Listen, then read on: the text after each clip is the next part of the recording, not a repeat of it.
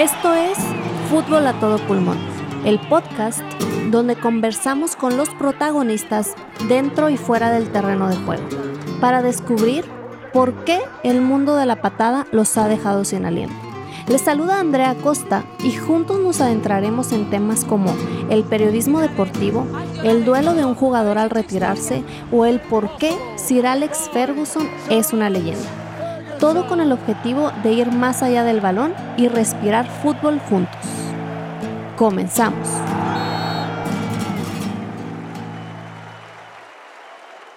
Buen día a ti que me escuchas. Primero que nada, gracias por la confianza, ya sea si llevas varios episodios escuchando esta aventura llamada Fútbol a todo pulmón, o bien si es la primera vez que estás aquí escuchándome, gracias por la confianza, por estar aquí, por darnos este, tu tiempo Hoy es un día de muchas emociones y te cuento por qué.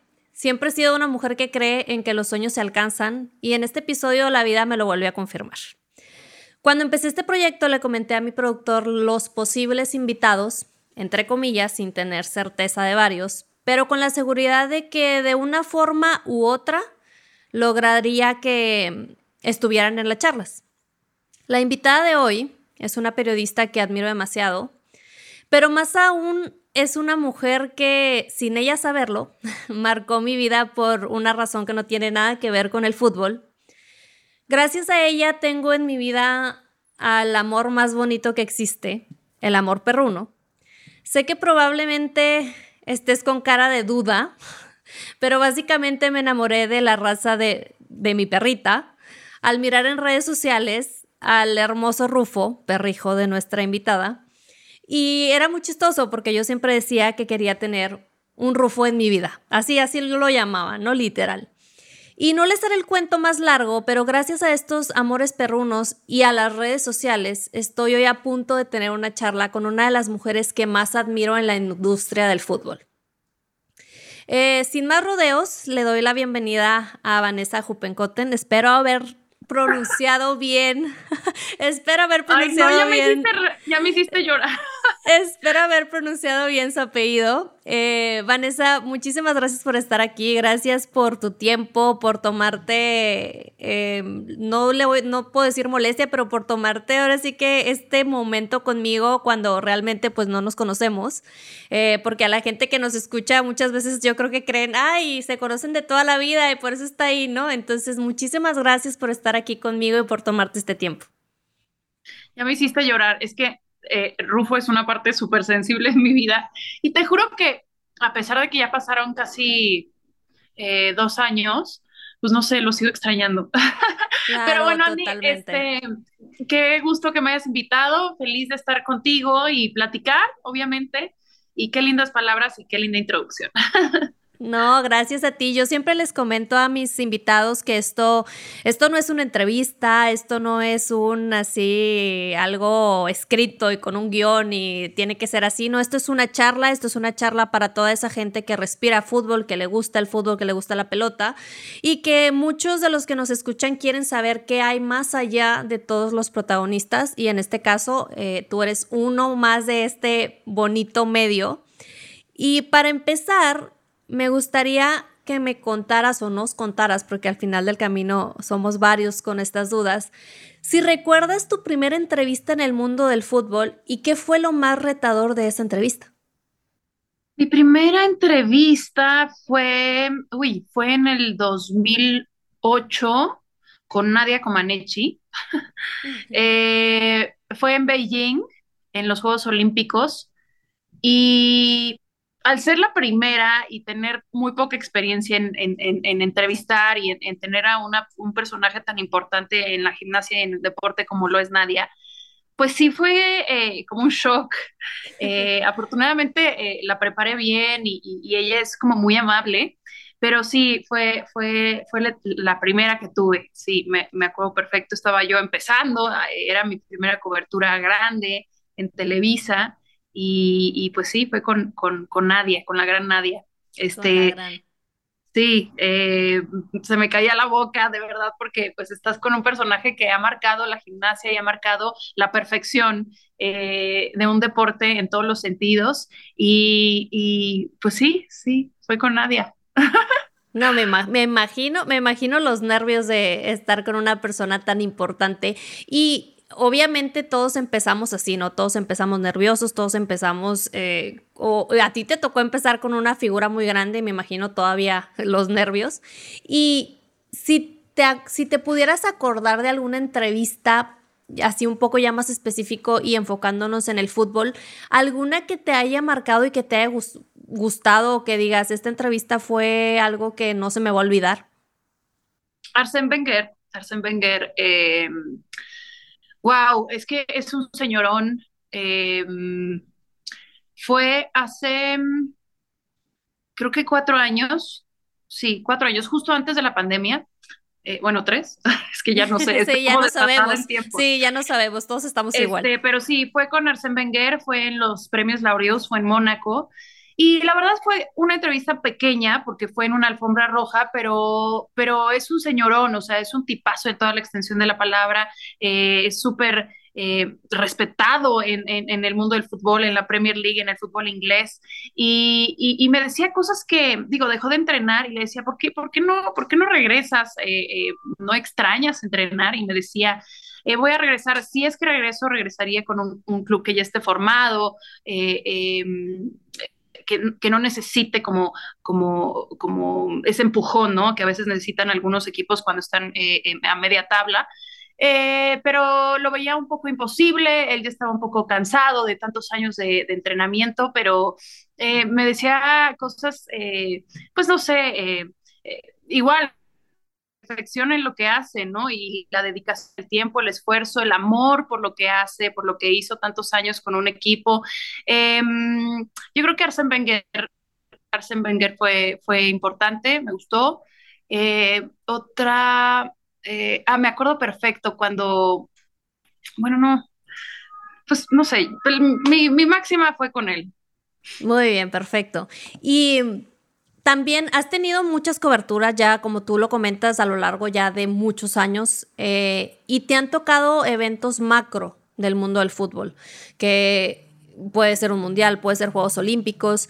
Y si nos pudieras compartir cuáles son como las diferencias, las principales diferencias que te topas cuando vas a un mundial o cuando vas a Juegos Olímpicos o, o dependiendo incluso si me dices, dependiendo del país es diferente, ¿qué, ¿qué, diferencias te tocan en cada una de las coberturas que, que te, toca, que te ha tocado vivir? Yo creo que la más eh, impactante es el fútbol. Em, es que la afición hace, hace el mundial, o sea, eh, no me podría imaginar un mundial sin, sin afición, es toda la diferencia, ver a gente de tantos lugares del mundo y, cómo un solo deporte puede unirlos a todos y, y generar esa, ese amor y esa eh, esa entrega de la afición del fanático al deporte, a un futbolista, eh, eh, a su país. Entonces juegan, juegan muchas cosas, hay muchas cosas que juegan en, en el juego del mundial. por ejemplo, sí, vas y representas a tu país, vas y ves uno de los deportes pues eh, más, más populares en el mundo, si no es que el más. Eh, el amor a la camiseta, los cantos, eh, las figuras más importantes de ese deporte que seguimos cada fin de semana. Entonces, como que hay muchas cosas que entran en, cuanto a, la cobertura del mundial y al ambiente que se vive alrededor del mundial.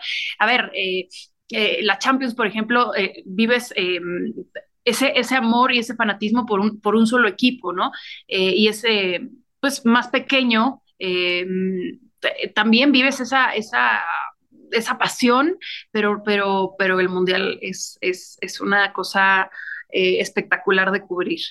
La verdad, y bueno, y la verdad es que terminamos muy cansados después de tantas horas de cobertura, pero sí, yo creo que es mi, yo creo que es mi evento favorito. Los Juegos Olímpicos, pues obviamente eh, juegan un rol mm, increíble, importante de, muchos, de muchos deportes, eh, de muchas disciplinas, em, pero no sé, em, el mundial, el mundial es, es, es el evento deportivo.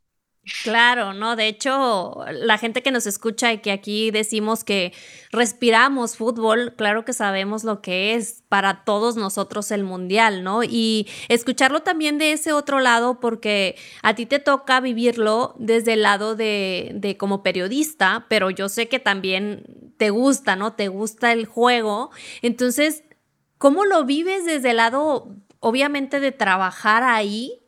Porque nosotros podríamos decir desde fuera, de, yo les digo de puertas para afuera, no, pues vas a trabajar, pero a la vez pues lo disfrutas porque estás ahí, pero yo creo que sí, debe, sí debe haber una diferencia muy abismal y muy grande entre ir como un aficionado y ir como periodista a hacer tu trabajo. Entonces, ¿cómo lo vives desde ese lado?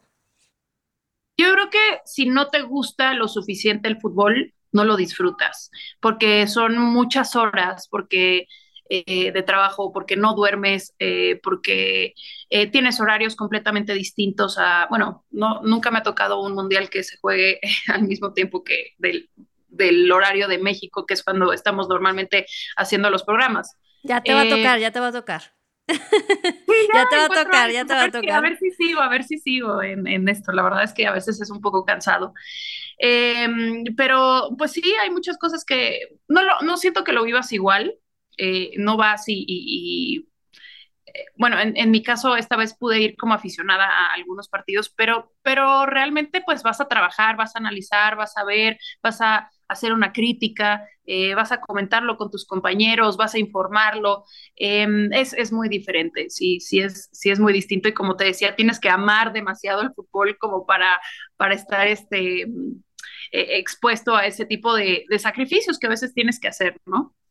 Sí, claro. De hecho, e, es de las cosas que comentamos con eh, la mayoría de nuestros invitados, que todos son protagonistas del fútbol, y que decimos, ok, sí, el fútbol es muy bonito, el fútbol es pasión, el fútbol son mil emociones positivas, pero a la vez también el fútbol es cansado y es cansado cuando trabajas en el mundo del fútbol. Por ejemplo, un invitado trabaja en el estadio y nos comentaba, trabajo en el área de operaciones y no sabes, no me siento en todo el día, o sea, estoy desde las 9 de la mañana y si bien me va hasta 2 de la mañana. Son jornadas que dices, una persona normal, en sus cinco sentidos, no viviría, ¿no? Entonces, pero esto nos, nos muestra que al final del camino, él nos decía, y al final salir y ver el estadio antes de irme, para mí ya vale todo, ¿no? Entonces, pero es bueno también saber que del lado también del periodista es exactamente igual, ¿no? Y, y, que es igual que cualquier trabajo, como tú dices, si te gusta, vas a aguantar mil cosas, pero si no te gusta, creo que sí, sí va a ser bastante pesado. Que yo creo que también cuando no... Eh, cuando trabajas precisamente en algo que te gusta, no sientes que estás trabajando. Aunque sí, las horas pesan y los horarios y todo esto, pero cuando trabajas en algo que te apasiona, pues, pues no, no lo estás sufriendo, lo estás disfrutando en toda la extensión de la palabra. Eh, pero sí, a veces, eh, pues, no sé, me gustaría también, también esa parte de, aficionado porque la tengo y porque, porque también soy muy pasional y, me gusta eh, eh, eh, la parte de, del fútbol como, como atrás de, de, las cámaras y eso, porque también lo siento, porque también me, le voy a, a, un equipo, porque he visto que muchos de mis compañeros han perdido esa parte de, afición, de aficionado, ¿no? O sea, evidentemente se toman muy en serio su papel y, pues ya no es la parte de aficionado, ya es la parte de analista, ya es la, la parte de comentarista, eh, pero pues yo, yo sí la sigo teniendo y pues sí, sí, sí es padre vivirla.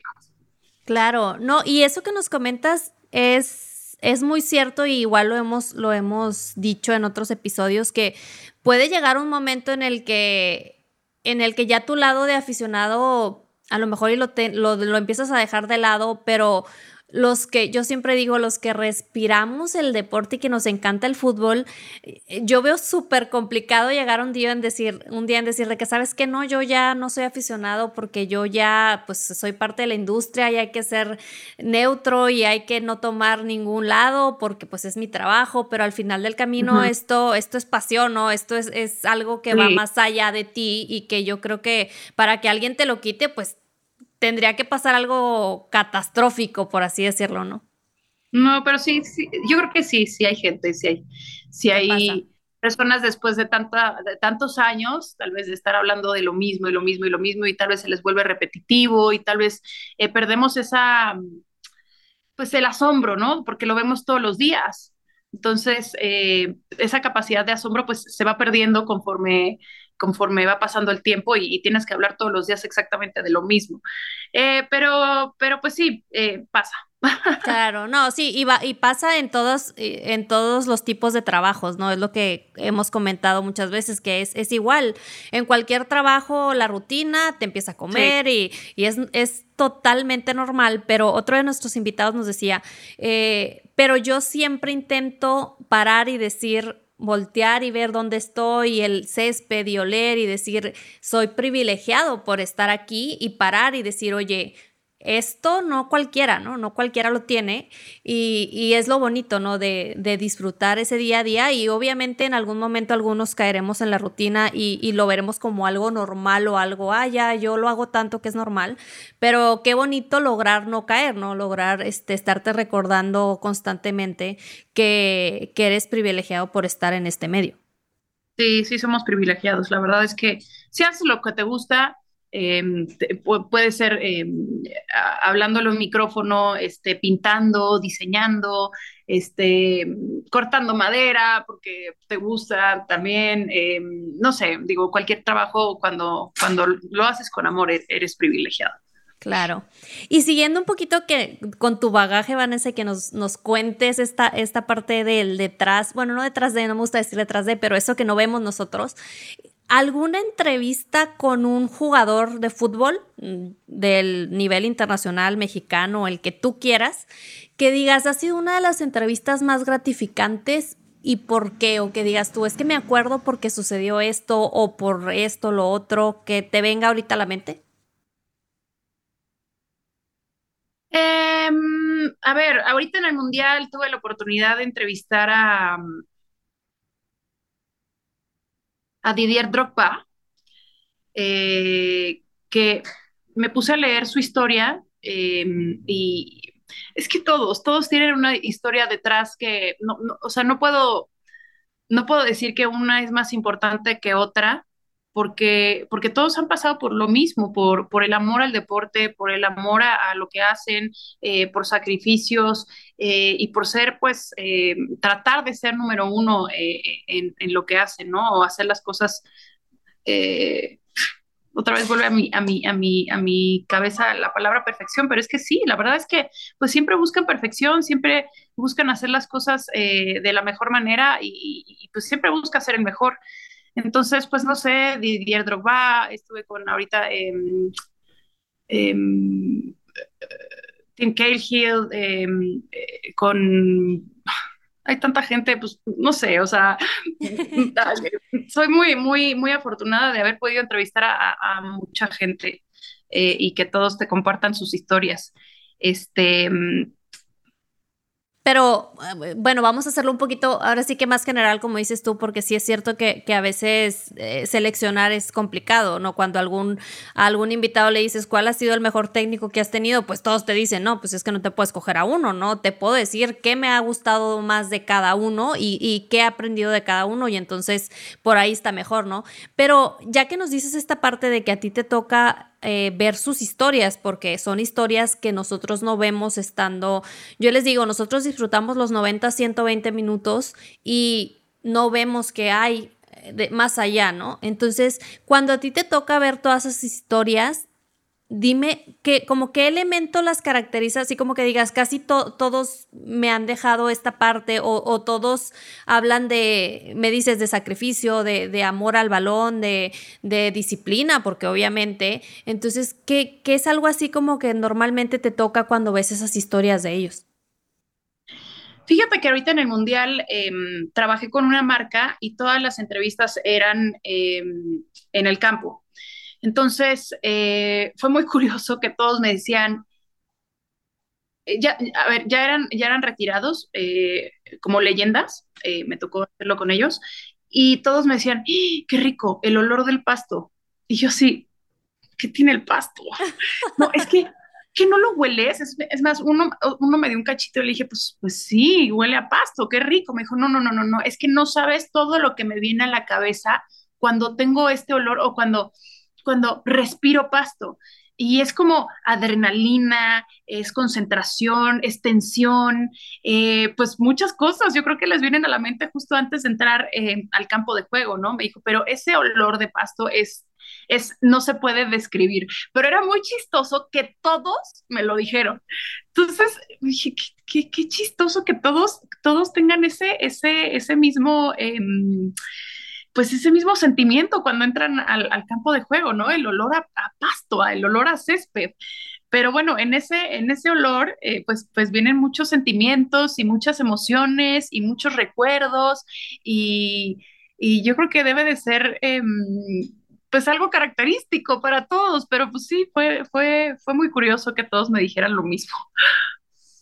Sí, de verdad, eh, yo creo que porque muchas veces pensamos nos van a hablar de cosas eh, súper complicadas o de, o de temas más allá, temas técnicos, y, y no, eh, para ellos ese olor a césped y, me da risa porque uno de mis invitados, que ya está retirado de la cancha, nos decía, es que cuando yo regresé a una cancha después de no haber jugado varios años y de haber vivido este duelo, porque viven un, se vive un duelo cuando les toca el retiro, eh, y dice, el momento en el que yo volví a oler el césped, no lo puedo explicar. Entonces me dio risa igual, porque sí, o sea, realmente sea un jugador en México, sea un jugador en Alemania, sea un jugador donde sea, yo creo que es eso es característico. Para ellos ese olor a césped siempre les va a traer muchísimas historias y muchísimos recuerdos. Sí, sí, sí, así, tal cual fue. Perfecto. Y hablando más específicamente de, de, ser periodista de este medio, eh, ¿qué ¿Qué se siente? O, cuéntanos cuál es esa adrenalina de, de cuando te toca salir a cuadro, ¿no? Que te toca salir a cuadro con noticias del fútbol, pero a lo mejor y noticias, yo siempre me, ha entrado esa curiosidad de cuando son noticias así como ya sabes, las muy boom o, o, muy así que tienes que entrarle porque hay algo nuevo que no traías en el radar o algo, ¿qué, qué, se vive ahí de, de, ese lado, no? Porque nosotros lo vivimos del lado de, estamos viendo la televisión de una noticia de un jugador que pasó esto, pasó lo otro, pero a ustedes que les toca estar transmitiendo, comunicando? ¿Qué, qué vives tú en esos momentos? Em, bueno, hay, hay días em, que te marcan más. Por ejemplo, eh, me tocó hace dos semanas, tres, eh, pasó lo de Damar Hamlin. Em, y pues estar en vivo eh, con esta situación de que le había pasado a un jugador, eh, lo revivieron dos veces, eh, lo sacaron del campo eh, pues sin saber qué es lo que le estaba sucediendo. fue, es muy fuerte, este, hay sentimientos encontrados. no sabes, yo soy muy sensible, no sé si llorar, si, si portarme muy, muy seria, no a veces dar ese tipo de noticias pues es, es, es un poco ay, complicado, o cuando pasó lo del Chapecuense, que se cayó el avión del equipo y muchos, eh, la mayoría del equipo pues perdió la vida. Entonces, son cosas así que dices, no inventes, o sea, yo tengo que dar esto, yo tengo que salir a dar la cara y entonces eh, tienes que volver a tu centro, respirar, concentrarte. Em, dar la noticia perfectamente porque si dices una palabra mal o si dices eh, información que no es, entonces tienes que esperar a producción a que te pase la información em, cómo se está viviendo en ese momento. Eh, pues no sé, es como mucha, como tú lo decías, mucha adrenalina, mucha emoción. Y, y, pues sí, lo que está afuera, tú cuando entras al estudio y cuando vas a dar una noticia, pues tienes que dejar todos los sentimientos y todas las cosas que te suceden personales eh, afuera. ¿No? Tienes que cerrar la puerta y decir, pues ya estoy en el estudio y, todo lo que está afuera, pues no, no, importa ahorita, ni siquiera cómo está la salud de, no sé, mi papá, de mi perro, de mi mamá, de mis hermanos, estás completamente concentrado en, tu trabajo y en dar las noticias y las, em, lo, que está pasando eh, de manera eh, perfecta y más como mujer, pues a veces es, una exigencia mucho más, pues mucho más, ¿no? Por, por, pues por todo lo que se vive eh, de te equivocas en algo y, se puede equivocar tu compañero y pues no pasa nada. Y tú como mujer ahí eres una tonta, no sabes de deportes, vete a la cocina, etcétera, etcétera. Entonces, pues sí, la, la, presión pues es, es mayor. Eh, pero pues no sé, sales del, del, noticiero, yo por ejemplo cuando salgo a la una de la mañana, una y media, eh, llego a mi casa y no puedo dormir porque sí traigo la adrenalina y quiero comerme el mundo. Eh, entonces, este, pues sí, sí, sí, sí, la adrenalina la traes en, a tope, ¿no? Eh, la emoción y los sentimientos y, y, todo. Entonces es como si salieras del gimnasio, ¿no? Bueno, no, porque del gimnasio estás cansado, pero como si estuvieras en el gimnasio. Este, pero sí, sí, es, es mucha responsabilidad. O sea, yo cuando entré a ESPN sí fueron fueron varios meses de mucho aprendizaje eh, y de renovarte y, pues sí, de una renovación total de, tu persona, ¿no? Claro, y... Eh, Reinventarte. claro, y es qué bueno que lo, que lo dices, que, que, tienes que dejar todo fuera de cuadro, porque muchas de las veces es muy fácil decir, ah, no, es que pues están en un estudio y todo está fríamente calculado. Y, Me pasó una vez, ¿eh? Me pasó una vez. acababa yo de cortar con mi novio. con un novio que tuve, este, y ni voy a decir quién ni nada. No, no, bueno, ni en serio, no importa, pero bueno, me pasó y, y vi una foto eh, en Instagram que ya estaba saliendo con alguien. Estaba yo, o sea, a un minuto de entrar al aire. Me acuerdo que me tocó con un compañero lindísimo. Le dije, es que ya está saliendo con alguien. Me dijo, Vanessa, respira, no pasa nada, sécate esa lágrima, porque me había salido una lágrima. Ya estás en otro rollo. Eh, ya, estamos a un minuto del show, así que olvídate, estamos en Sports Center. Y yo así de tienes toda la razón, me dijo, aquí estoy, yo te apoyo, y la verdad es que le estoy muy agradecida porque la verdad fue, fue un momento en el que, pues, em, pues también somos humanos, ¿no? También nos pasa y también, también tenemos esa, esas, ese tipo de situaciones personales, pero bueno, eh, aprendes que, que, una vez que entras al estudio y se cierra la puerta y estás eh, frente a la cámara, pues cambia la cosa. Eso es importante externarlo y que la gente lo sepa porque igual yo les digo, a los jugadores los vemos de una manera, pero no sabes qué hay después de, qué hay detrás de, qué hay, qué, qué trae todo mundo, como dices, todos traemos ciertas cosas y en el momento hay que, hay que dejarlas un poquito fuera. Y al igual que a los jugadores les puede suceder tener una situación personal y tener que entrar al terreno de juego, igual a ti como periodista te puede suceder exactamente lo mismo. Y es bueno también como aficionado saber que, que, esto pasa, que igual un periodista no por ser periodista llevar toda la vida haciendo lo mismo y hablando de fútbol y estando a cuadro, eso no quiere decir que no tengan que dejar fuera o dejar de lado todo para dar la noticia, para informarnos, para que nosotros sepamos qué está pasando en el mundo del fútbol, pero que son humanos, como tú lo dices, y que todos, a todos nos sucede algo y que el fútbol muchas de las veces también es lo bueno, que como es, un deporte tan pasional y es un deporte de cosas que, que nos genera y nos, y nos hacen sentir muchas cosas, también nos puede ayudar, ¿no? También puede ayudar a veces a desconectarte un poquito de, todo eso que traes tú encima y decir, bueno, en este momento me concentro en el fútbol, me concentro en el deporte y por un momento o por unos minutos logro olvidarme de lo que hay de, afuera de, del estudio. Bueno, vamos a continuar con eh, estas eh, dudas o, o mm, sí, vamos a dejar las dudas que tenemos, ¿no? De tu trabajo y de tu trayectoria. Hay un tema que, bueno, siempre se comenta, ¿no? Que de esa parte tuya entre mexicana y alemana, ¿no? De esas raíces que tienes tú de ambos lados. Y tú, desde tu perspectiva, ¿cuál crees que pudiera ser la principal diferencia o una de las más importantes entre una selección alemana que siempre, siempre está en los favoritos, ¿no? O sea, llegamos al mundial y siempre por alguna razón, siempre, pues obviamente Alemania está en el, en el radar. Y la selección mexicana seguimos como con esta parte de que no pasamos de, ciertas, de, cierta, de cierta línea, por así decirlo, pero ¿tú crees que exista algo en específico que, que, nos limite o que nos haga no ser, eh, dar ese pequeño pasito para poder ya ser considerados como más, eh, una selección más, em, no quiero decir importante, competitiva o más, más allá, ¿no? De dar ese saltito. Tú que lo ves un poquito desde esas dos raíces, ¿qué, qué piensas tú de ese tema? Yo creo que la cabeza es muy importante. por ejemplo, en este mundial, em, Alemania traía la cabeza en otra parte y se vio el resultado. Ellos nada más estaban pensando en si ponerse la banda, en los derechos humanos, eh, en Qatar, la situación de las mujeres, eh, y perdieron el, eh, perdieron el focus, perdieron el, el objetivo. Y yo creo que la cabeza, ahí, ahí, está la respuesta. Es, es, es la que juega em, pues absolutamente todo en, en, un, en, un, en un, deporte.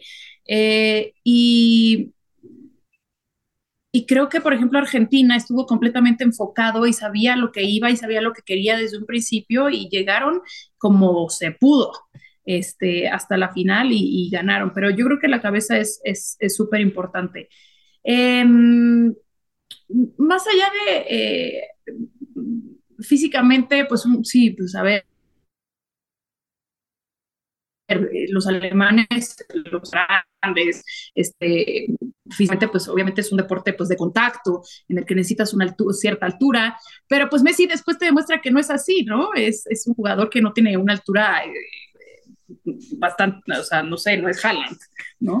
Em, pero sí, sí, sí, sí creo que la cabeza, em, pues muchos, muchos dicen, los mexicanos no se la creen, este, y sí, sí tienen razón, Ahora, también, también me doy cuenta eh, la psicología del mexicano es impresionante cómo, cómo muchos, em, y, Hugo Sánchez es a veces muy, muy criticado por este tipo de cosas, pero es impresionante cómo sí eh, vivimos en la cubeta de cangrejos en la que unos nos estamos jalando a los otros, ¿no? En vez de apoyarnos y, ponerles el, la rodilla para impulsar a que los otros suban. Entonces sí, sí creo que, eh, pues no sé, es una cuestión más, más psicológica, más de, pues de, ahora sí que personalidad cultural. Eh, pero sí, la, cabeza es, la cabeza es muy importante. Sí, y Qué, bien que nos señalas tú esta parte de la selección alemana en este mundial, porque como lo dices tú, es el ejemplo perfecto de que de que la mente nos juega o a favor o en contra aquí y en China y en todos lados, ¿no? Y, estamos hablando de una selección que, como te digo, siempre está en el mapa y siempre que viene un mundial es una selección que seguir.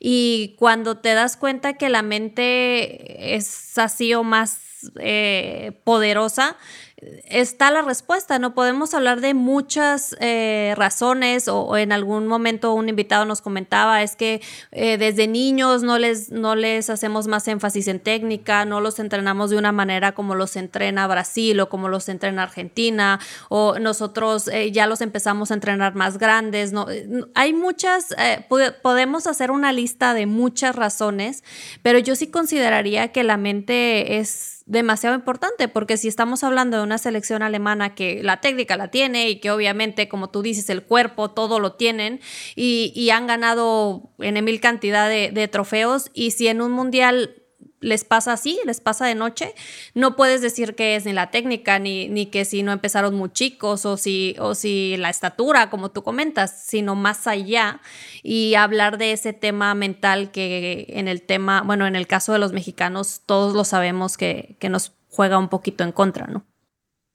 Sí, bueno, también el, el, nivel de juego siempre es importante, ¿no? O sea, no le puedes exigir eh, lo mismo a, una selección eh, mexicana, cuyos la mayoría de sus jugadores eh, juegan en, ligas eh, locales, a, una selección, por ejemplo, alemana, ¿no? que están votados por todas partes en el fútbol europeo. o una selección argentina o una selección de Brasil, o sea, evidentemente el nivel ahí pues sí juega un papel muy importante, o por ejemplo ahorita Marruecos, pues la mayoría de sus jugadores juegan en Europa, entonces, em, sí, también ahí está, ahí está una, una respuesta ¿no? a, esa pregunta de que pues, los jugadores, eh, el ejemplo perfecto, Marruecos, por ejemplo, o sea, yo creo que el, 80% de sus jugadores eh, pues, juegan en Europa. Entonces, em, yo creo que también, em, o, o, inviertan en sus canteras, es muy importante también, pues no sé, lo que están haciendo equipos como como, como Pumas, que ya, ya, lleva haciendo mucho tiempo, como Pachuca, que es mi equipo aquí en México, de, de, hacer canteranos, de prepararlos desde muy chiquitos, de que si un jugador tiene habilidades, pues darle eh, apoyo, ¿no? Eh, luego es súper es, complicado. ¿Y cómo llego a mis entrenamientos? Me acuerdo que había una, una señora que me hacía ahí Me hacía, este, eh, iba a una clínica ahí de belleza y me hacía radiofrecuencia, ¿no? Y me decía, oye, ¿cómo le hago con mi hijo? Porque pues nosotros vivimos en X lado y tiene que, que para llegar a sus entrenamientos, pues son dos horas en, entre metro, entre sus combis y, luego ese tipo de sacrificios, pues la gente no se da cuenta y, por eso cortan sus sueños, ¿no? Y tal vez hubiera podido ser, tal vez el jugador más, más, más, más valioso de la selección mexicana, pero, pero sí, hay, hay muchos, hay muchas cosas que, que te van sacando de, de, de, cumplir tu sueño, de cumplir tu objetivo en el fútbol y, es básicamente por falta de apoyo, creo. Sí, y sí. Eh, o sea, por ejemplo, en China, en China los deportistas, si ven que tienes aptitud, bueno, que tampoco estoy muy de acuerdo, ¿no? Pero desde los cinco años, pues ya se los llevan y los empiezan a, a, a, formar, ¿no? Para que sean los número uno en los clavados, en la gimnasia, en X cosa. Este, y también, también sucede en Alemania, o sea, cuando, cuando hay visorías y los clubs ven que alguien tiene, tiene este potencial, pues los apoyan al 100%, incluso a sus familias. Eh, ah, mira, exactamente. Sí, no, es que realmente eh, yo siempre lo comento, no podemos decir, esta es la principal razón, porque obviamente si existiera esa razón ya se hubiera arreglado, ¿no? Entonces yo creo que son demasiadas las cosas involucradas en este tema, pero pero es bueno ver como, como esa, esas diferentes opiniones porque tú como periodista y como persona que ha estado mucho tiempo en el medio también puedes tener una sensibilidad diferente a, a otra, a otra persona, ¿no? Y hablando específicamente de, de este mundial, que yo recuerdo muy bien que, que lo viviste muy pasionalmente, ¿Qué, ¿Qué, fue para ti e, esa ese día de, de, de, Se va a México? Y te lo juro que yo, yo sentía exactamente lo mismo que tú y, decía como, es que qué bien que, que, alguien que es público, alguien que llega a tanta gente, eh, muestre esa sensación que tenemos la mayoría de los mexicanos, porque eh, tienes esa exposición que a lo mejor muchos no tenemos, pero... Que, que, sepa, ¿no? Que se sepa en el mundo cómo es que el mexicano vive un mundial y el mexicano vive eh, el que tu selección no continúe, ¿no? Eh, soy muy pasional, ya te lo había dicho. Entonces, eh, hoy veo ese video y digo, ay, qué ridícula, lo voy a bajar, pero pues ya lo vieron no sé cuántas personas, entonces pues, sería más ridículo bajarlo. Entonces, pues así soy. La verdad es que nunca he tenido una máscara, siempre he mostrado mis, mis sentimientos, eh, lo que pienso. Em, y, y, pues sí, sí, lo sentí, sentí que me sentí defraudada otra vez, porque pues me, me venden un sueño, me venden humo, y de repente pues no, no se logra lo que me estás vendiendo, ¿no? Y yo estoy emocionada y quiero llegar al quinto partido y quiero que mi selección, este, eh, de, de, juegue con garra, juegue con corazón y, y, y, y pues no, y, todo lo que me venías diciendo y todo lo que me venías vendiendo durante tres años, pues, pues no es verdad, ¿no? Entonces, pues sí da coraje y sí, y sí, es un juego, eh, el fútbol es muy pasional y pues te sale, te salen los sentimientos y tienes que expresarlos. Yo no me guardo nada, yo la verdad es que este, me gusta sacar lo que, lo que siento. Tal vez no, no fue el momento y ni la red social indicada para, para llorar, porque pues luego me tachan de ridícula y hasta yo te digo, me siento ridícula con el video, pero bueno, lo hice y, me sentí defraudada y engañada, porque, pues como te decía, es algo que me, que me estás vendiendo, ¿no? Eh, entonces, pues sí, saqué como, como tristeza, coraje, eh, y luego aparte, eh, el juego contra Argentina fue, fue muy difícil porque la afición, estuve en el estadio y las aficiones se decían cosas bien hirientes, ¿no? Entonces, em, yo me fui del estadio un poco em, humillada eh, por todo lo que nos decían y encima de todo estamos perdiendo, o sea, ¡oh! tenía mucho coraje y, pues, em, no sé, como que no sé, fueron, fueron sentimientos encontrados, este, tenía que expresarlo. Pero sí, pues así, así se vive el fútbol, así es. Y, y yo sé que dentro de cuatro años pues voy a volver a, a, creer en el humo que me vendan, que espero que esta vez, pues no sé, este, espero esta vez sí haya resultados, pero, pero eso es parte del juego y eso es parte del fútbol y eso es parte de nuestro fútbol, que pues cada cuatro años volvemos a creer en la selección, que, que como te decía, espero que ahora sí haya... Eh, un, mejor resultado.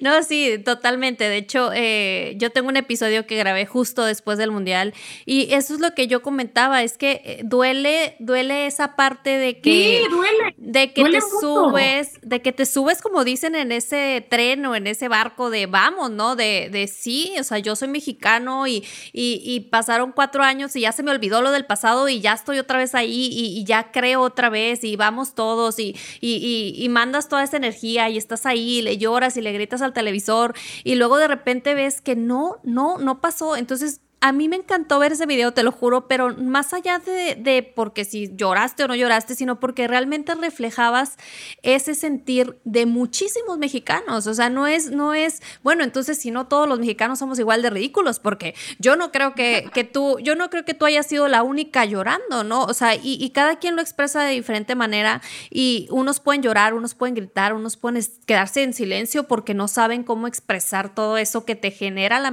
la, la selección mexicana pero que te genera el fútbol. Y, y yo veía el video y decía, es que sí, o sea, es que sí es cierto, o sea, todos estamos igual, pero como dices tú, a lo mejor y, tú fuiste en ese momento espontánea y dijiste, yo aquí lo quiero decir, pero al final del camino todos todos lo vivimos igual y todos sentimos esa parte y todos queremos creer igual que en cuatro años va a ser un mundial diferente y que vamos a vivir ese pase, o sea, y que, y que todos lo, seguimos creyendo. O sea, yo les decía en el episodio, tengo cuatro años para superarlo, procesarlo, y olvidarlo y volver a estar con mi jersey ese día viéndolos y apoyándolos y que no sé si voy a terminar llorando otra vez, pero al final eso es el fútbol, ¿no? O sea, que, que te da alegrías, te da tristezas, pero al final del camino vuelves porque es que eso es, ¿no? ¿Sabes por qué me da tanto coraje? Porque uno es el deporte nacional o sea, aquí se vive y se respira fútbol. Este, box también, este, clavados también, pero béisbol, eh, pero el fútbol es el número uno. Eh, porque la cantidad de dinero que se le invierte al fútbol es impresionante por la afición que tenemos. Es una afición, o sea, no es posible que, por ejemplo, a la Champions van 15 mil mexicanos. Esta vez no sé cuántos mexicanos fueron al fútbol, al, a Qatar, no tengo la cifra exacta y no te quiero mentir, pero a ver, siempre somos de las aficiones que más estamos ahí, somos demasiado fieles, este, porque, porque, porque las, los patrocinadores, o sea, el dinero que se mueve ahí es muchísimo, o sea, em, entonces dices, oye, ¿qué más quieres? O sea, ¿qué más necesitas? O sea, tienes lo, lo, lo mejor, ¿no? Este, y, entonces no, no, yo no sé a quién echarle la culpa y por eso, por eso, pues, porque no se la puedes echar solamente a los, a los, a los jugadores, no solamente a la federación, no solamente a los clubes, no solamente al nivel de los jugadores, no solamente al dinero que se maneja atrás, no solamente a la corrupción que hay en el fútbol. Este, pues es, es, es, es un sentimiento eh, de, de angustia y de, de, decepción general. Entonces, pues, pues, no sé, no hay, no hay a quien echarle la culpa. Mira, te voy a decir una cosa, cuando la infraestructura de un edificio está mal, cuando, cuando los cimientos están tambaleándose, cuando no se ponen bien las cosas, pues evidentemente la estructura no va a funcionar. Entonces yo creo que todo viene de, de, esa estructura que pones al principio y de esos cimientos para que crezca y para que se haga fuerte y soporte eh, terremotos, soporte lluvias, soporte tormentas, soporte tornados. Entonces, pues ahí están las, ahí, ahí también está este, pues, la respuesta, ¿no? Totalmente. Sí, es un tema que pudiéramos, yo siempre les digo, es un tema que podríamos hablar aquí horas y horas y horas y no llegaremos a una respuesta. Cada quien tiene su punto de vista. Sí, y, cada, quien, va a decir, su culpable. Y cada quien sabe que no, es que este, por, por este, y porque este no le echó ganas, y porque Paco Memo, eh, ya, o sea, deja de echarle la culpa a Paco Memo. No es Paco Memo. No, totalmente no. No, y te digo, cualquiera, cualquiera va a opinar, cualquiera va a decir y, una respuesta no, no existe, ¿no? Pero yo lo que me gusta rescatar de aquí es que eso es el fútbol, ¿no? O sea, nos genera esa pasión, nos genera ese amor, nos genera esa, esa adrenalina que pues no la vamos a cambiar, ¿no? O sea, vamos a seguir ahí aunque sea masoquismo, ahí vamos a seguir, vamos a seguir apoyando porque no, no podemos, digo, yo les digo, yo, yo no veo mi vida sin el fútbol, yo lo veo como respirar y por eso fútbol a todo pulmón, porque es que respiramos fútbol, ¿no? En México como tú lo comentabas. Entonces, pues no sabemos si algún día va a cambiar, pero de que nosotros vamos a seguir ahí, eso es un hecho, ¿no? Entonces, y, para ir un poquito dándole ya, este, y finalizando este episodio y, ya también eh, dejarte a ti ya ahí en tus cosas y en tu viernes, eh, ¿cuál ha sido, Vanessa? Yo sé que es difícil, pero decir una cosa, pero ¿cuál ha sido como el reto más grande para ti o, en, tu, en tu carrera de, periodista, ¿qué ha sido como eso que dices? ¿Ha sido un reto que, que, ha estado constante ahí y que he logrado eh, trabajar con eso, pero que digas, ha sido una de las cosas más este, retadoras de ser periodista en el mundo del deporte? Pues yo creo que la credibilidad y esa credibilidad es diaria. Entonces, si yo no trabajo y si yo no me preparo y si yo no leo y si yo no veo las noticias y si yo no veo los juegos y si yo no estoy al pendiente de todo lo que pasa, pues esa credibilidad la pierdo en un segundo. Entonces, yo creo que ese es el reto más importante, mi día a día. Sí, el, estar em, empapada del deporte, ¿no? El, estar actualizado. Y, y como dices, porque si tú cometes un error, por más pequeño que sea, es muy fácil para la gente decir, no, es que ella seguramente no tiene ni idea de lo que está hablando, ¿no? Y, y es muy fácil criticar, pero por eso a mí me gusta también estar de este lado con todos ustedes y los protagonistas y que nos cuenten, porque eh, como dices tú, ahí estoy, veo todos los días y hago, pero al final del camino todos somos humanos. Eh, eso no quiere decir que en algún momento por alguna situación personal o personal, profesional, X agente externo a ti o a cualquier otro compañero se le puede ir una, ¿no? Pero, pero qué bueno que tú dices, oye, sí, se me puede ir una, sí, soy humana, pero eso no quita que yo me preparo, que yo estudio, que yo sé de lo que estoy hablando, pero que es muy fácil criticar, ¿no? Decir, ay, sí, es que no sabe. Pues no, no es que no sabe, ¿no? Es, es que es tan humano como tú o como yo y que si se prepara o no se prepara no tiene nada que ver con agentes externos que tú no puedes controlar, ¿no? Claro. Pues sí, ese, ese yo creo que es el, mayor reto. El mayor reto es el día a día. Más que, pues obviamente la cobertura de un evento o, de un juego o lo que quieras, pero sí, el, reto diario es mucho más difícil. Entonces, y aparte mi, mi background, mi, mi, pasado con, con, cómo empecé en este medio y en el medio de los deportes, pues no es el, el, mejor en ese sentido, ¿no? O sea, porque, pues porque estaba yo chavita, porque pues porque hacía color, porque de repente, pues, eh, oye, pues pon, ponte un, bikini, entonces pues ahí iba yo y me lo ponía, entonces como que perdió el sentido em, el, dar una noticia deportiva con el, pues la chava que estaba ahí enseñando este, el, la nota de color en pues en, en, poca ropa. Entonces, este, pero pues pasa el tiempo y vas, vas evolucionando, vas cambiando, vas creciendo y, pues te vas eh, llenando de, de experiencias y, y, y, pues vas queriendo otras cosas, ¿no? Hoy en día, pues, pues ya no, ya, ya estoy en otra etapa de mi vida y ya no, ya no aplica, ya no tengo 21 años. Este, pero sí, pues eh, sí, sí, me gusta, me gusta lo que, me gusta, me ha gustado mi paso. Sí, pero en tu caso, yo creo que la única diferencia es que estás muy expuesta a, que todo mundo pueda opinar, pero al final del camino yo creo que todo mundo empezamos en un lugar donde a lo mejor no era el idóneo y más en este mundo del deporte que yo que comentamos mucho sobre todo nosotros nos enfocamos mucho en el fútbol y decimos eh, es un medio muy complicado de entrar, es un, es un, es un sector muy cerrado, es un medio que no entras tan fácil. Eh, en mi caso, yo siempre digo, yo he respirado fútbol desde que tenía uso de razón y yo siempre, siempre soñaba con que yo iba a trabajar en el mundo del fútbol, pero no está seguro de cómo entrar porque es una, hay muchas barreras, es complicado. Entonces, en muchas situaciones dices, a lo mejor esto no es específicamente a lo que yo me quiero dedicar en el mundo del fútbol, pero si se, pero si se abre la puerta, la tomas, la tomas porque es que entrar es muy complicado, pero la gente que no vive en este mundo de ah, cerrado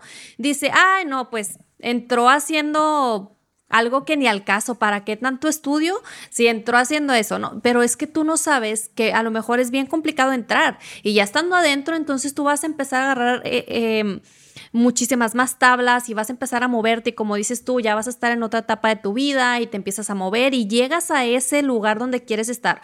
Pero nadie, yo creo que absolutamente nadie, bueno, una que otra persona va a llegar y, oye, toc, toc, fútbol, ¿sabes qué? Yo quiero trabajar específicamente en este puesto y no me importa quién esté ahí, quítalo porque yo voy ahí.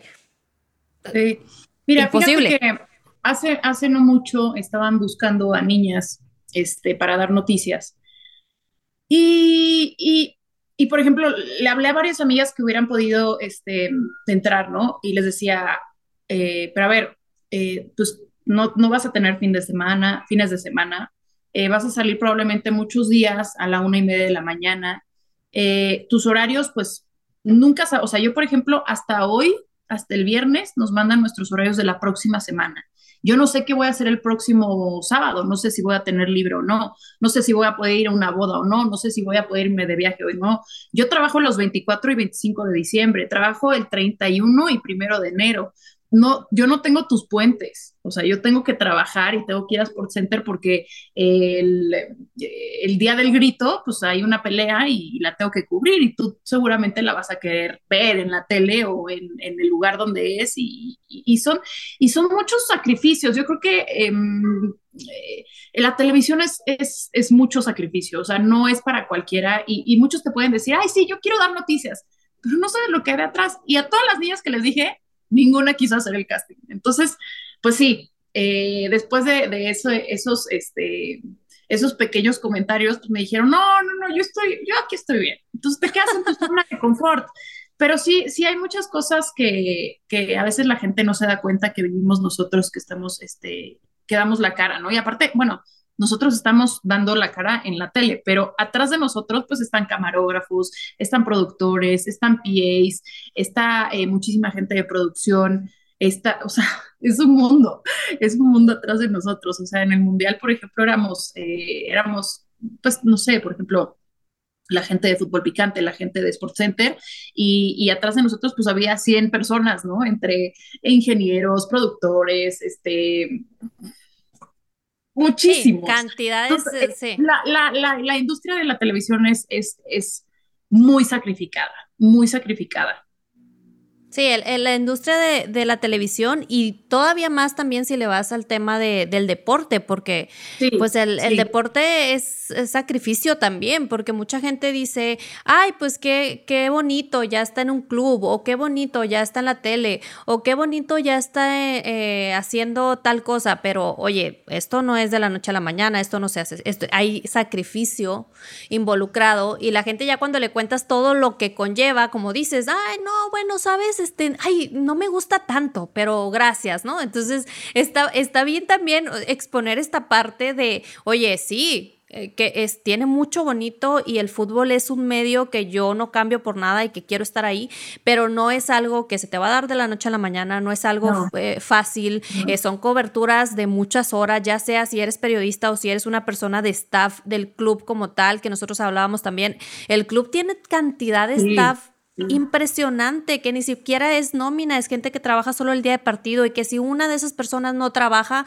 no se da. O sea, entonces es mucho más allá de los 90 minutos, mucho más allá de los 120, eh, pero es complicado, o sea, no es tampoco así, ay, sí, todo es siempre bonito, tampoco podemos decir que siempre es todo bonito, pero vale la pena, eso sí, vale la pena, pero que no crea la gente que es súper fácil estar ahí parada tú frente a la cámara, súper bien y diciendo todo bien. Y como dices tú, nosotros no sabemos qué pasó un minuto antes de que tú salieras a cuadro.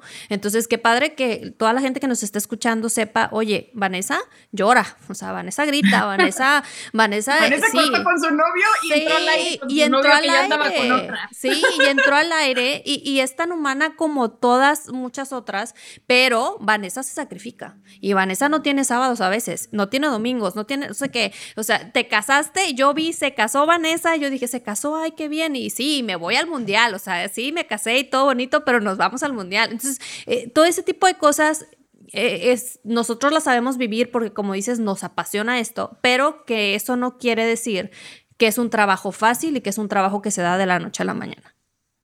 Este, eh, ¿viste, leíste el libro de Outliers? Bueno, no, no lo he leído, pero Lo leeré. Porque justo, justo son las personas que rompen esquemas, ¿no? Que no están en su zona de confort, que se salen de ella. Y, y, esas personas son las que, mm, pues, pues las que finalmente triunfan, ¿no? Las que, las que no, no se quedan ahí como, como haciendo lo que todos hacen. Y, y fíjate que eh, ahorita que lo mencionas y todos los sacrificios que hacen, y no solo en, en el fútbol, también, por ejemplo, los pilotos de Fórmula 1, o sea, yo nada más veo que llegan, hacen la carrera. Eh, bueno, llegan una semana previa eh, a la carrera, ¿no? En donde va a ser, no sé, por ejemplo, en México. Y entonces, pues son entrevistas toda la semana, es grabación de comerciales toda la semana. Luego tienes que estar enfocado y concentrado en que te puedes matar en la pista, ¿no? En, en, en, en, alguna curva, en lo que sea. Cualquier cosa puede fallar. Y entonces, este, pues el día de práctica, el día de calificación, el día de la carrera y luego al otro día empaca tus cosas porque tienes carrera la próxima semana y así y tienen bien poco tiempo de descanso. O por ejemplo los tenistas, ahorita ya empezaron el Australian Open y luego vienen em, algunos torneos pequeños, eh, los ATPs, este, y luego viene eh, Roland Garros y luego viene, bueno, Wimbledon este, y luego el US Open, y luego los Masters, y no descansan, y todos los, y, y aparte pones a tu cuerpo en un estado de estrés y en un estado de desgaste constante, pero encima de todo, como es un deporte súper mental, pues también tienes que estar completamente enfocado. No, o sea, sí, está muy cañón. El deporte, el mundo deportivo está muy cañón. Sí, no, el mundo del deporte es muy complicado, pero eh, te digo, e, es, bueno ver este otro lado, ¿no? De, de, esta parte. Y ya para ir terminando, Vanessa, y, y, mil gracias de verdad por todo este tiempo, hay una pregunta que te tenía que hacer porque, y la gente que escuchó el episodio cero lo sabe. Eh, yo crecí viendo fútbol con mi mamá en mi casa, porque mi mamá es la culpable de que yo sea la loca y la friki del fútbol, pero es, Ay, muy, igual. es muy chistoso. Es, es es muy raro porque yo crecí viendo los resúmenes de fútbol con José Ramón Fernández. Okay, entonces eh, mi mamá me decía, vas a entrevistar a Vanessa, y, y pero por favor, y, este es un favor de a mi señora madre, de que me dice, pregúntale cómo es trabajar con José Ramón Fernández, porque es muy chistoso, porque mucha gente de mi edad, digo, no, estoy, no es que sea yo ni, ni joven ni vieja, pero les dices José Ramón Fernández y, y es como, ay, el, el, señor José Ramón, pero ya no, no, como que no, no con esa pasión. Y cuando yo les digo, es que yo crecí con él, porque mi mamá me lo ponía en los resúmenes, entonces, ¿cómo es, cómo es, no, trabajar con él o simplemente toparte al señor José Ramón Fernández? Es todo un personaje. La verdad es que a mí me decía, antes de entrar, antes de que me presentaran ESPN, a mí me decían, no, es que te va a destrozar. Uno, porque, porque no, le, no le cambian las mujeres que están en el, o sea, que trabajan en este medio. Yo, en el medio. En el medio. Entonces, eh, pues a mí me hablaban cosas, mis mismas compañeras, y yo decía, ay, bueno, ok. Este, no mis compañeras de ESPN, de fuera que habían sí, trabajado. De otro lado. Habían dicho. Este, y aparte que eh, no le caía bien la gente que venía de Televisa. Y bueno, como una serie de cosas que dije, eh, bueno, está bien, pues ya me presentó, este, eh, ahí me estuvo haciendo preguntas, obviamente, eh, pues yo no era una experta, porque pues ellos son una enciclopedia. Yo no soy una enciclopedia. Yo no, es que ellos no, es que ellos son una enciclopedia, pero literal. Exactamente. A ver, sí. yo a mí me encanta el deporte, pero a ver, tranquilo, o sea, yo no yo no sé en 1945 qué es lo que pasó en el juego entre no sé, ¿sabes? Sí, Cosas no, tú te acuerdas, tú a lo mejor te acuerdas, sí, a lo mejor y tú te acuerdas cómo lo viviste, pero no te acuerdas exactamente en el minuto tal pasó no sé qué, no sé qué. digo, pero porque cada quien tiene su rol y ellos son una enciclopedia y es su papel, ¿no? Exacto, exacto. Pero a ver, una vez que entré, es, es, es, pues yo le pido consejos, yo le digo, eh, nos ponemos luego a discutir en maquillaje por qué pasó esto, este, por qué no me cae, por qué este equipo no le está armando, o sea, de verdad que conmigo se ha portado increíble, me da, como te decía, me da consejos, me, me, me echa porras, eh, no sé, conmigo José Ramón ha sido un tipazazazo. Entonces, esos malos comentarios que a veces eh, escuchamos, eh, o que la gente juzga además porque no conoce eh, a la persona como realmente es. A ver, también tienes que saber, ellos salen al, al, aire y son un personaje. Y, y, y, tal vez, eh, pues, no es así todo, todo el tiempo, ¿no? Todo el tiempo de su vida, las 24 horas, pues se comportan de esa forma, eh, pero entran en su personaje y, y, lo han hecho y es lo que los ha hecho exitosos. Este, pero, pero fuera de cámaras, yo sí te puedo decir que José Ramón es un tipazo y un señorón y, a mí me ha dado todo el apoyo y me ha dado todos los consejos y, cada que yo le pregunto algo es súper amable y me dice y me ayuda y, bueno, hasta teléfonos me da de gente para, yo me acuerdo que quería... Eh, escribir y, empecé a escribir y me dio el teléfono de una persona a la que me tenía que dirigir para poder escribir y, tener una columna, o sea, tipazo. No, perfecto. Y yo creo que también es un poco lo que dicen de que cada quien habla como le fue en la feria, ¿no?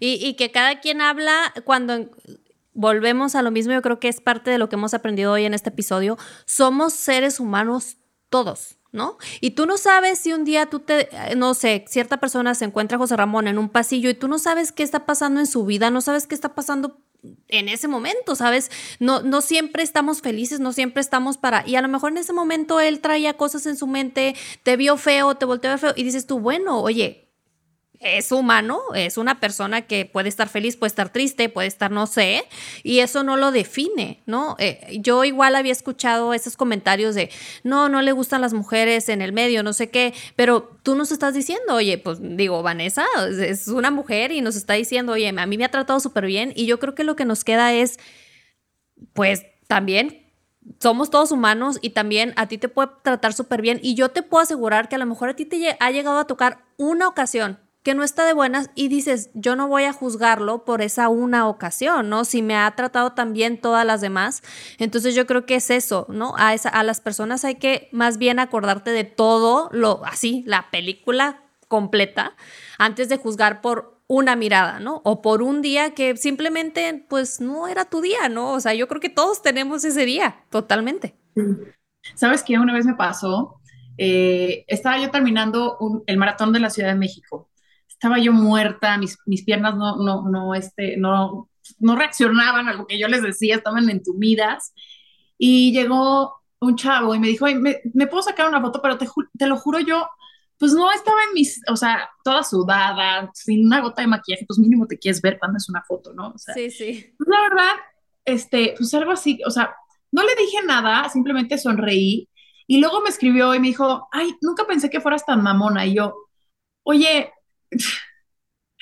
es que fue muy mal timing, o sea, estoy muerta después de 42 kilómetros, estoy toda sudada, quiero llorar, porque aparte tienes un millón de sentimientos encontrados cuando llegas a la meta, y justo en la meta llegas y te y yo, está bien, sí, sí, entonces algo así como así, y no le dije nada después, porque pues, pues no sé, y, sí, pues sí, sí, eh, somos humanos, eh, no sabemos qué hay detrás de, de cuando cuando nos critican, eh, y muy, muy, muy acertado el comentario de José Ramón, pues no, no, no, tal vez lo agarraste en un mal momento, no sé, ¿no? Pero pues así es esto.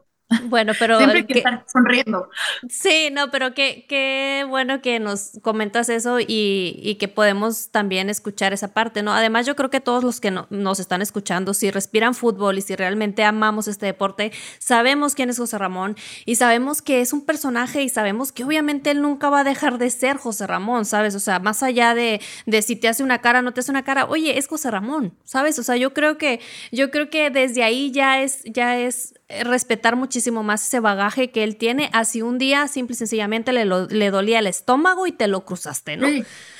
Pero bueno, y para terminar, Vanessa, eh, hay una pregunta que yo le hago a todos mis invitados, porque como lo he comentado en repetidas ocasiones, yo respiro fútbol, yo crecí con el fútbol, yo no veo mi vida sin fútbol. Entonces yo quisiera, siempre les quiero preguntar para cerrar que me digan, ¿por qué fútbol? O sea, ¿por qué fútbol en tu vida. Yo sé, Vanessa cubre N cantidad de deportes, pero si yo te pregunto a ti, ¿por qué cubrir fútbol? ¿Cuál sería la respuesta de Vanessa? Eh, por culpa de mi papá. a ver, mi papá jugó fútbol, entonces yo nunca lo vi jugar, pero pues me acuerdo que siempre de chiquita yo tenía como, no sé, la verdad es que no recuerdo qué edad tenía, pero pues me llevaba al parque con un balón y, y nos poníamos a jugar él y yo. Este, y luego vi sus trofeos y este, mm, una que otra foto. Entonces, pues por culpa de mi papá. Y luego mi mamá, sus, sus, mis abuelos llegaron a Pachuca, entonces como que era siempre Pachuca. Este, mi papá me llevaba al estadio, me acuerdo perfecto, la primera vez que me llevó fue al Estadio Azteca y me dijo, jugaba Cruz Azul contra Chivas. Y me dijo, ¿qué bandera quieres? Y este, y, y me acuerdo que, me acuerdo que me llevé la de Cruz Azul. Este, no sé, sí, no, perfecto. Muy bien, Vanessa. Eh, antes de terminar, muchísimas gracias por tu tiempo. Eh, a la gente que nos está escuchando, espero que, que les haya quedado un, un, poquito de eso que no conocían de Vanessa. Eh, gracias por tu tiempo, por compartirnos. Y a la gente que nos escucha, espero y se vayan con un poquito de esa Vanessa que a lo mejor ninguno de nosotros conocíamos, que nosotros conocíamos a la que ves en la pantalla cada, eh, cada noche dándonos esas noticias que todos queremos escuchar. Pero gracias. gracias. Vanessa, de verdad, por este tiempo y por este espacio. Gracias. Luego, luego Luego platicamos de perros también. Ah, claro, ya, claro, eso, eso, eso ya sabes que eso va a suceder un día sí o sí. Y mm, para finalizar a toda esta gente que nos está escuchando, me gustaría decirles antes de que cerremos este episodio, si tienes un sueño que te emociona demasiado, que te da vida, que te pinta una sonrisa en la cara o que te hace llorar así como a Vanessa el fútbol, pero que, que no sabes cómo, tú aviéntate, trabaja, no lo sueltes, no sueltes la disciplina, sé resiliente. Eso sí, nunca olvides a dónde quieres llegar y créeme, yo te lo firmo, la vida se va a encargar del cómo. Para prueba, esta, esta charla con Vanessa que yo sabía, yo no sabía cómo, pero yo sabía que se iba a dar y ven, aquí estamos. Entonces, si tú tienes un sueño, no sabes el cómo, pero lo tienes bien claro, tú aviéntate y espero y lo alcances igual que mi caso, igual que el caso de Vanessa y, que sigamos todos respirando fútbol en la casa, en la cancha, en donde sea, viendo un televisor. Y si sigues queriendo respirar fútbol conmigo, aquí estamos episodio a episodio en Fútbol a todo pulmón. Muchas gracias por escucharnos.